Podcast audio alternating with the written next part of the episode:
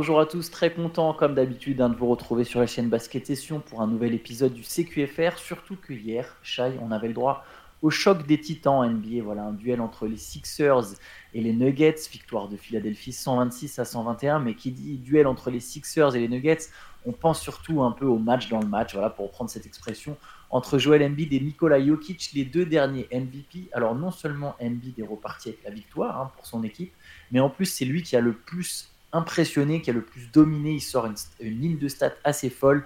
Encore une fois, 41 points, 7 rebonds, 10 passes. C'est son 17e. Oui, ah, pardon, son 18e match de suite avec au moins 30 points. Euh, Joel Embiid 41 points. Comme la nuit précédente, au final, il enchaîne deux perfs de suite à 41 points. C'est quand même une sacrée machine. Shai, comme on le disait euh, déjà dans le CQFR de lundi. Mais là, face à Jokic, bah, forcément, ça donne un, petit côté en plus à cette performance. Ouais, forcément, on avait les, yeux rivés dessus. Il y a une espèce de rivalité. Puis euh, il y a aussi les histoires d'évitement de l'un et de l'autre pour pas s'affronter depuis quelques années. Euh, volontaire ou pas, hein, c'est des joueurs qui ont aussi eu des pépins physiques, donc ça, ça peut se comprendre. Euh, Embiid est tellement dominant cette année quand il joue que c'est l'année où il y a une limite de match d'éligibilité qu'il est presque le plus dominant, je trouve, et à chaque fois qu'il est sur le terrain, il, il est, juste inarrêtable. Quoi. Il roule sur les équipes. Là, dans une opposition comme ça, il a encore été assez incroyable. Euh, avec une facilité que je, presque supérieure à celle de, l'année précédente où il est MVP et presque comme jamais dans sa carrière, je trouve.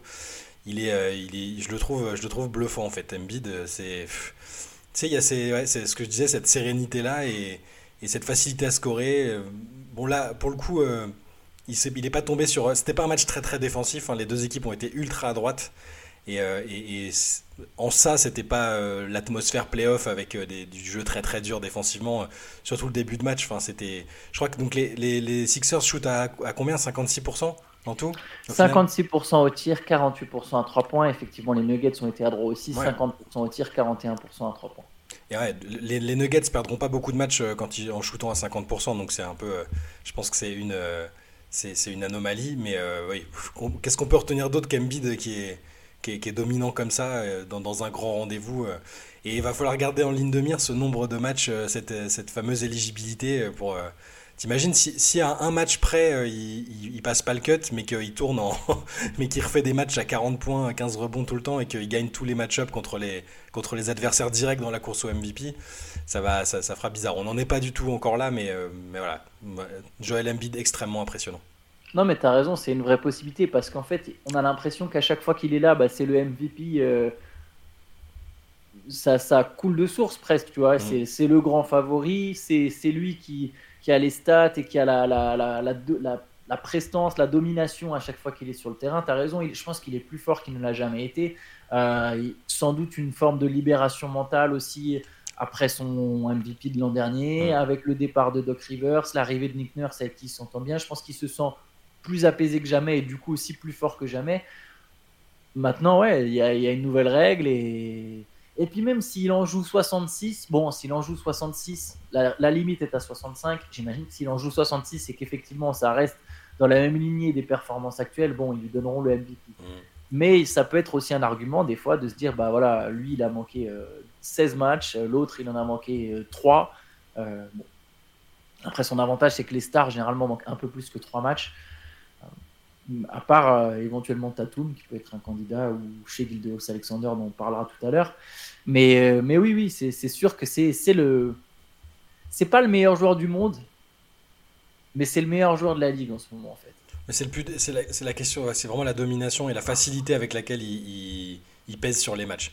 Parce que Jokic, bon, on est d'accord, hein, c'est une autre forme de domination. Il a d'ailleurs, il a été bon hein, cette nuit. C'est pas, il s'est pas fait, s'est pas fait manger par Embiid. C'est juste que il, a un style de jeu où il, a moins, euh, il a moins besoin de mettre 30 ou 40 points. Il a fait jouer les autres. Il a fait moins de passes décisives que d'habitude, donc c'est toujours, euh, toujours remarquable quand il est en dessous de ses standards à la passe. Mais euh, il n'a pas été, a pas été mauvais. Hein. Et, c'est, qu'Embiid est, dominant et il n'y a, a, pas grand chose à dire de plus que ça. Il est moins en plus dans le tu sais, j'ai l'impression que ses performances, elles sont un peu moins théâtrales, il y a moins de... Oui, c'est moins recherché. C'est moins recherché, il recherche moins à attirer l'attention et en fait, il en est que plus fort, c'est bizarre. Hein. Et il est bien entouré aussi parce que Tyrese Maxi, euh, cette nuit, et Tobias Harris font, font des bons matchs. Donc c'est, il, est, il, est, dans un fauteuil. Il y a juste la, même interrogation que d'habitude, c'est est-ce qu'il va pas avoir un pépin physique au mauvais moment C'est juste ça, quoi. Non, moi je vais plus loin que ça. Je trouve c'est trop simple de justifier, si, je peux me permettre, les playoffs de Joel Embiid par la santé. C'est pas que ça pour moi. Ça va plus loin. C'est vraiment pas que être à 100%. Je pense que son rendement est et on l'avait déjà montré une fois en sortant ses stats en playoff et c'était pas toujours euh, parce que Enfin, à un moment, s'il est là, bien sûr qu'il y a peut-être une petite douleur, mais Jimmy Butler aussi. Euh, toutes les superstars, en fait, à ce stade de la saison, elles ont des petites douleurs. Sauf que Embiid, du côté des Sixers, on prend bien soin de le mettre en avant en disant bah voilà, il y a le genou, ah, mais il est là quand même. Ah, oui, ok, toutes les stars à ce stade de la saison sont blessées. Par contre, il y en a pour qui le jeu. Euh, c'est pas c'est pas qu'Embiid se cacherait en playoff, c'est absolument pas ça que je veux mettre en avant, c'est qu'il a un style de jeu. Alors a priori sur demi-terrain, ça colle avec les playoffs, mais Embiid il se repose, il, il shoot énormément de lancers francs. Là, il tire 15 lancers francs. En playoff, il n'aura pas 15 lancers francs. En tout cas, il l'aura sur certains matchs. Mais en playoff, on sait que ça joue plus dur, que ça autorise un peu plus certains, certains, à dépasser, entre guillemets, certaines limites. Embiid, il aura moins de coups de sifflet. Il aura plus de frustration. Il n'a pas toujours bien géré la frustration. Embiid, il avait tendance à vouloir beaucoup le ballon, ce qui est logique pour les superstars. Et du coup, ça ralentissait un peu le jeu, ça rendait les Sixers prévisibles en playoff à plein de reprises. Donc, c'était pas juste la santé. Il y, a, un truc sur les playoffs. Et moi, du coup, je me demande pas juste est-ce qu'il sera à 100% en playoff, je me demande est-ce qu'il pourra reproduire le même niveau de domination en playoff. Je pense qu'il en sera évidemment pas loin, que ce sera un joueur extrêmement fort en playoff. Euh, par contre, d'une manière ou d'une autre, je pense que les Sixers, même si Embiid était très très très fort, bah, malheureusement, il y a des moments où ça manquera peut-être un peu de talent autour, mais c'est une très belle équipe qui a une carte à jouer et qui peut enfin peut-être passer le second tour à l'Est. Mais je ne mettrai pas tout sur la santé, honnêtement. Ouais, ouais on avait déjà eu ce débat de toute façon. Hein, mais c'est juste que c'est factuellement, il arrive, il n'y a pas une saison où il n'a pas un nez un genou gonflé. Donc t'as as raison, hein, les, la plupart des stars, euh, bah voilà, même Butler l'année dernière. Depuis 2016, je suis sûr, il y en a bien eu une où il était à 100%. Pardon, oui, proche des 100%. Tu oui, oui, peut-être. Mais c'est cette impression-là qu'à chaque fois, il, voilà. on, verra, comme tu as dit, c'est la saison où il y a peut-être le moins d'attente sur lui parce qu'autour, ils n'ont pas réussi ou pas voulu euh, la, euh, essayer de, refaire, de reprendre une autre star avec le départ d'Arden. la montée en puissance de Tyrese Maxi aidant évidemment, mais ça va, ouais, c'est intriguant. On a, hâte d'être un peu plus loin dans la saison pour voir ce qu'il ce qu'il en est. Je, viens de voir, Joel Embiid il a perdu plus de séries de playoffs qu'il en a gagné depuis le début de sa carrière. Il a joué 11 séries de playoffs. Tu peux pas me dire qu'il n'y a pas au moins une fois, enfin, quelques séries où il n'était pas à 100%, il en a perdu 6. Ils ont tout changé autour de lui, le coach, les stars, plusieurs coachs. À un moment, et, et c'est pas une fixette sur Embiid parce que je, je sais que des fois, en fait, c'est juste je me fais euh, des fois, j'ai envie de, de, rétablir une espèce de forme de ce que je considère mm. comme une vérité en fait. Après, c'est subjectif, hein, j'ai peut-être tort. Euh, si des fois je trouve que les gens sont injustes sur Embiid, bah, je défendrai sans doute Embiid. Mais voilà, il, a eu des opportunités. Il a jusqu'à présent, il n'a pas réussi. Par contre, je pense qu'il est plus mature que jamais et ça va être intéressant. Je pense que là, de toute façon, lui, dans sa tête, il a bien fait comprendre. Tout ce qui compte, c'est les playoffs. La saison régulière, bah, c'est l'attente, c'est la montée en puissance jusqu'au playoff. Et je pense que lui sait que c'est sur les playoffs qu'il faudra le juger. de toute façon, on le répète souvent sous les Sixers, c'est pas une équipe qu'on peut vraiment juger en saison régulière. Comme la plupart des grosses équipes d'ailleurs. Euh, allez, on peut passer à un autre match. Il y avait trois, il y avait que trois matchs, mais c'était trois très beaux matchs pour le coup. Les Clippers ont battu le Thunder 128 à 117. Euh, superbe fin de match, incroyable Paul George. Paul George, énorme. Déjà sur le, en deuxième mi-temps, mais particulièrement dans le quatrième quart-temps. Il a mis 18 de ses 38 points dans le quatrième quart-temps. Euh, il a relancé la machine Clippers quand le, quand le Thunder est repassé devant à 3 minutes de la fin. Il y a plein d'équipes qui seraient écroulées. Et Paul George a relancé tout. Et ce match est intéressant parce qu'on parle de candidat au MVP. Chai, je vais te lancer là-dessus. Euh, c'est la deuxième défaite de suite pour le Thunder. Bon, alors ils ont joué deux fois en deux soirs. Et c'est le deuxième match de suite où chez Gildeus Alexander, qui, je le répète, a été mon, mon favori de la deuxième partie de saison là sur le MVP, ça fait deux fois qu'il shoot sous les 50% et qui, surtout, si tu veux, je vois ce match, ça aurait pu être une opportunité, alors il y en aura d'autres, de faire un. Il l'a déjà fait d'ailleurs, il l'a fait par exemple contre les Nuggets, de, de, faire un espèce de splash et de, de, faire une perf de MVP, tu vois. Le genre de match où tu te souviens, ah, dans ce match, chez Gildous Alexander, il est là, il a mis ses 36 points, il a amené le Thunder à la victoire. Et là, non, tu vois, il est limité à 19 points et du coup, défaite, défaite du Thunder contre les Clippers. T'as as raison, il a pas. C'est toujours surprenant du coup quand il n'est pas hyper efficace. Et, là, ça a été le cas. C'était un festival Paul George la fin de match. Tu le citais à juste titre hier dans la late session, dans les, joueurs que tu préférais regarder. Et là, c'est typiquement le genre de performance où. alors, j'ai pas, là, j'ai pas les stats sous les yeux, mais il met, il met un paquet des, derniers points des, Clippers hein, sur, les, sur les 18 ou je sais plus combien de derniers points. Il en met une dizaine. Enfin, il était vraiment chaud. Et, euh, et, c'est lui qui a un peu euh, qui a éclipsé euh, toute la fin de match. Pour revenir à Shea, tu as raison. C'est sûr que c'est le genre de match où, où on l'attend. Et c'est plutôt Jalen Williams qui a été bon, je trouve. Shea n'est pas le seul à être passé à côté. Hein. Enfin, à côté. Tout est relatif, mais c'est Chet Holmgren, par exemple, a fait l'un de ses rares mauvais matchs, je trouve, dans, dans la saison. Mais ouais, oui, c'est. Bah, Quoi dire de plus que Shea a pas forcément été euh, au top niveau comme il a pu l'être euh, plus tôt dans la saison. Euh, après, il y a peut-être un moment où il y a, des, courtes fenêtres où il sera moins bien, mais globalement, il y a toujours ce, cette régularité. Faudrait, faudrait, voir si à un moment il a, il a une, ce qu'ils, comme ils appellent ça, une slump, un passage, un petit passage compliqué où il a 4, 5, 6 matchs où il shoot, il shoot pas bien, où, où il a moins d'efficacité, où il, perd, il se met à perdre des ballons, pour voir comment il réagirait. Là, Bon, c'est un adversaire fort quand même, c'est une équipe euh, toujours très en forme. C'est bon, c'est pas c'est pas c'est pas scandaleux quoi. Les Clippers sont très très durs à jouer. Ok ici euh, si, bah là, pour le coup, c'est vrai que j'invoque à chaque fois le fait que c'est pas vraiment une équipe de jeunes, mais parfois, il y a, bah, quand enchaînes les matchs très très durs contre des équipes fortes, euh, bah c'est forcément, parfois peut-être la jeunesse aussi peut entrer en ligne de compte. C'est pas, c'est qu'un léger, c'est pas une défaite très très grave, je pense, pour Casey qui va dans tous les cas rester rester assez haut. Euh, et, et, ça montre juste que les Clippers, il faut vraiment compter avec eux. Euh, là, sur la, deuxième partie de saison, ils seront, euh, ils seront dans le top, top 3, top 4, même plus haut. Ils vont, ils vont embêter du monde encore, je pense. Je crois que c'est l'équipe qui a le meilleur bilan à l'ouest depuis le passage de James Harden seul dans le 5 majeur dans Westbrook. Euh, mais oui, je pense que c'est pas une défaite euh, décourageante hein, pour le Thunder. Ils sont revenus. Alors, ils étaient menés de 11-12 points au début du 4, enfin, au cours de quatrième quart-temps. Ils sont revenus, sont repassés devant avec un Jalen Williams qui, honnêtement, lui est vraiment en train de monter en puissance. Euh, tu vois, je disais Holmgren est le deuxième meilleur joueur du Thunder. C'est peut-être quand même, enfin, c'est peut-être quand même Jalen Williams. autant dans la création pour lui, mais aussi pour les autres. Il est vraiment, il est vraiment bon. Il est vraiment bon la balle en main. Il s'est comporté comme un patron. C'est lui qui ramène le Thunder devant, donc à 115, 114, je crois, sauf que derrière, Paul George met un panier avec la faute, met 2-3 points, prend, vole un ballon à chez Gildus Alexander, met un dunk en contre-attaque. Enfin bref, il a, il a enchaîné les. On a eu du très grand Paul George dans le final.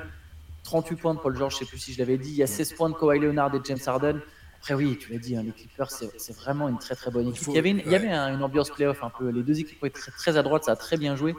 Euh, mais, mais, les Clippers, c'est enfin, ouais, voilà, vraiment une très belle équipe qui a, qui a, de grandes choses à jouer, je pense, cette saison. Ils jouent encore sans Zubac, mais. J'allais dire, ça, dire que c'était. 14 points. C'est ça, j'allais dire que c'était à signaler quand même. Zubac qui va manquer un mois, a priori, 4 semaines d'absence. C'est pas anodin, mais là, cette nuit, ils ont, ils ont très bien. Ils ont, ils ont réussi, à, ils ont réussi à, jouer, et à gagner sans Zubac, mais voilà, ils vont, ils vont du coup utiliser un peu d'autres armes et impliquer d'autres joueurs, mais ils sont parfaitement capables de résister à ça.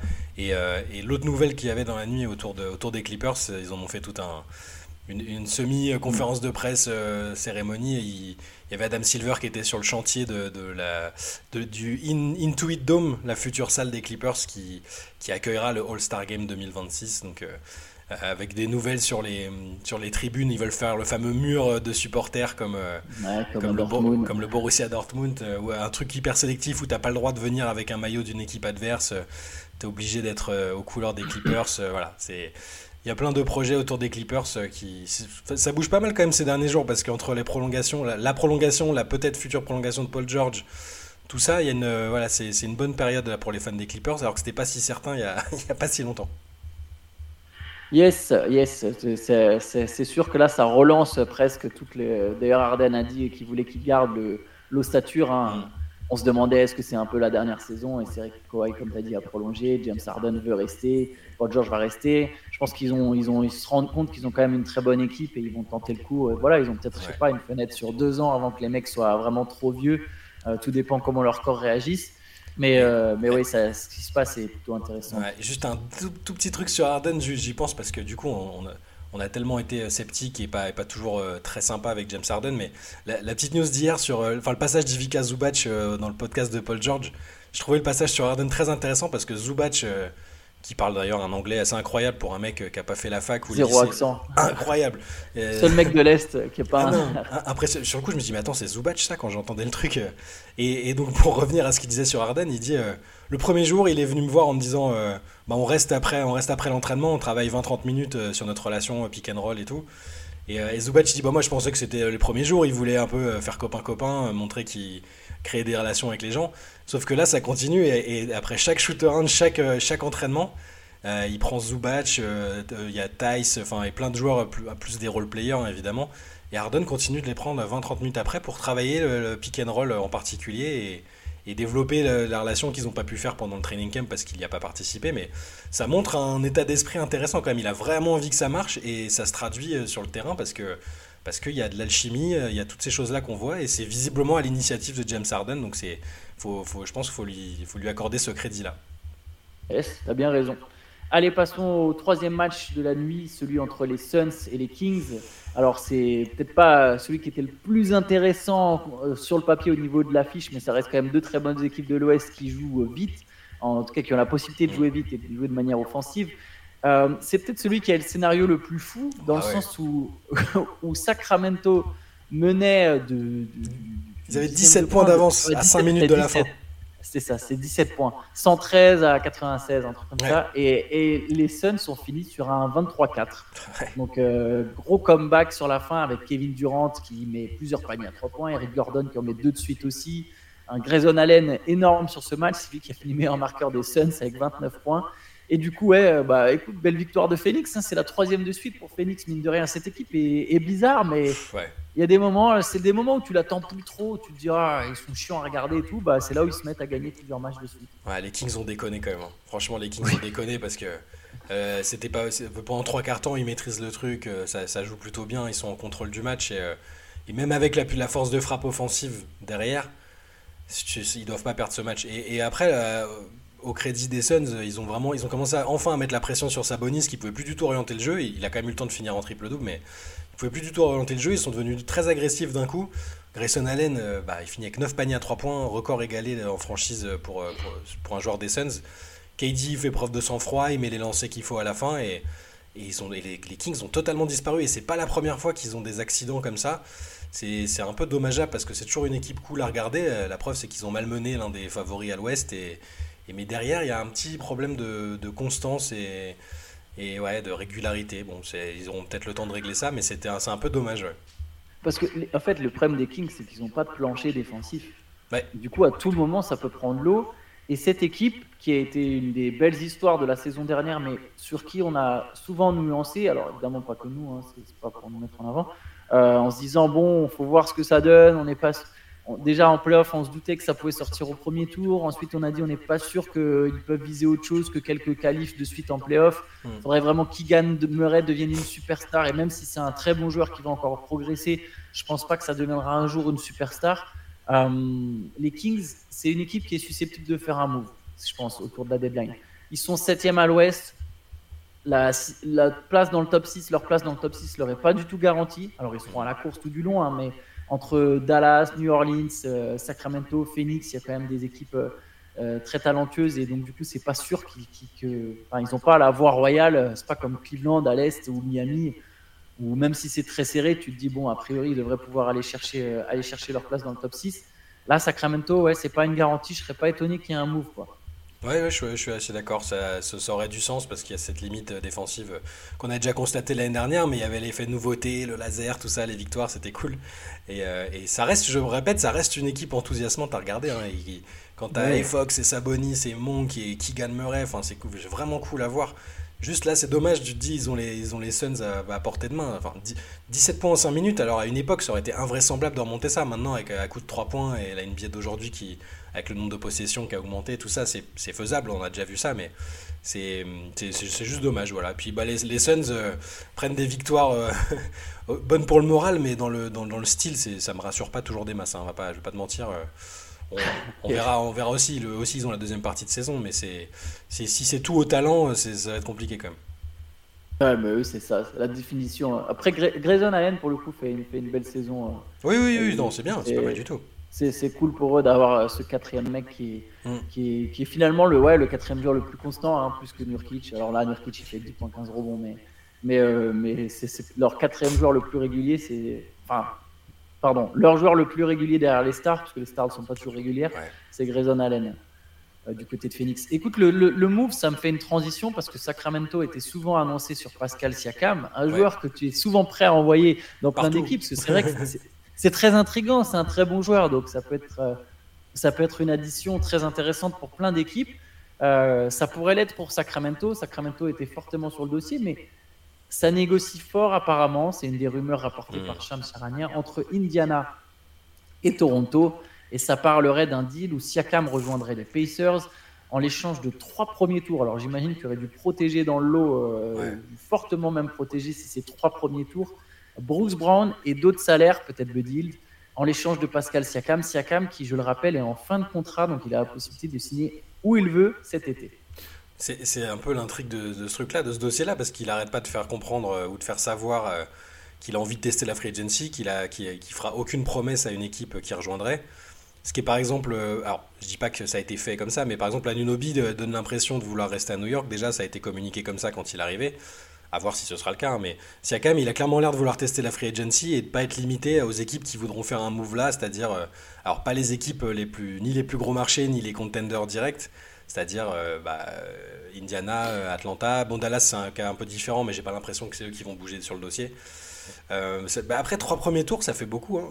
trois premiers tours pour un joueur en fin de contrat, aussi fort soit-il, et même tu sais toute l'estime que j'ai, et je pense vraiment que c'est un, un, mec qui peut changer euh, la trajectoire d'une équipe. Ça, ça, fait beaucoup. Euh, perdre Bruce Brown, qui est, qui, est, un des joueurs avec l'expérience du, du, du, titre récent, bon, après si tu récupères Siakam, ça va. Mais bon, pour Indiana, ça fait partie d'une des, c'est une des équipes où j'aimerais bien voir Siakam atterrir, donc ça me pose pas de problème. Euh, et, Sacramento m'aurait l'air d'avoir aussi peut-être besoin d'un Siakam. Donc, euh, est-ce que ça va bouger? Je, commençais à avoir des doutes vu euh, la pression qu'il mettait sur le fait de pas vouloir prolonger là où il irait. Parce que c'est un risque. Rends compte, tu lâches trois, trois premiers tours de draft, même avec des protections. Tu lâches un joueur important de rotation qui est Bruce Brown, un shooter, un des meilleurs shooters de la ligue avec Bud Hield, même si on sait que lui, il est pareil, la valise elle est prête depuis longtemps ça fait, ça, fait, ça fait beaucoup pour un joueur qui est en fin de contrat. Si tu le perds derrière, c'est une cata. donc, euh, ah bah bah, ça faudra être prudent pour eux. Moi, je pense que de toute façon, le tampering, on sait que c'est une blague, que c'est autorisé et que si tu es le GM de l'équipe qui va faire le move, tu vas te renseigner très euh, auprès de Pascal Siakam pour être sûr est-ce que tu viens et tu prolonges euh, après le trade? Parce que bon, sinon on fait pas le trade quoi. tu peux, comme tu as dit, tu peux pas sacrifier trois premiers tours pour une location de quelques mois sans être sûr que derrière le gars il reste ou sans être à peu près convaincu que le mec va rester. Par contre, je, ouais, je, suis d'accord avec toi. Je pense qu'Indiana et Sacramento seraient deux équipes intéressantes pour Siakam là pour le coup. Euh, avec euh, avec aux côtés de Sabonis pour apporter de la défense, euh, remplacer Harrison Barnes en plus fort quoi. En, mm. en étant un joueur aussi capable d'avoir le ballon entre les mains. Et du côté d'Indiana, bah, c'est un peu la deuxième star qui manque. Hein. Il y a, c'est un peu de soutien pour Ali Burton. ça suffirait pas à faire d'Indiana un contender à l'Est, mais ça serait, ça serait déjà, ils auraient déjà au moins un peu plus d'ambition en playoff. Là, en playoff, je ne vois pas comment Indiana passe un tour, ça me semble impossible avec leur défense et leur style de jeu. Là, s'il y a Siakam à Liberton, selon le match-up, petit à petit, ils peuvent déjà remonter au classement, éventuellement tenter de viser quelque chose. Ouais, je suis assez d'accord. Bah écoute, on va, on va s'arrêter là-dessus. Euh, on se retrouvera demain pour un nouveau CQFR et les autres rendez-vous sur la chaîne. Demain, il y aura aussi le replay de la Let's Session. Euh, qui est aussi disponible sur Twitch. Hein, et le podcast de lundi était, était, est, toujours disponible aussi sur YouTube. N'hésitez pas à, vous envoyer, à nous envoyer vos questions sur l'adresse cqfr.rivers.gmail.com. Vous pouvez envoyer toutes vos questions. On y répondra dans le sixième CQFR qui sera posté samedi matin. Absolument. Écoutez, bonne journée à tous. Bonne journée.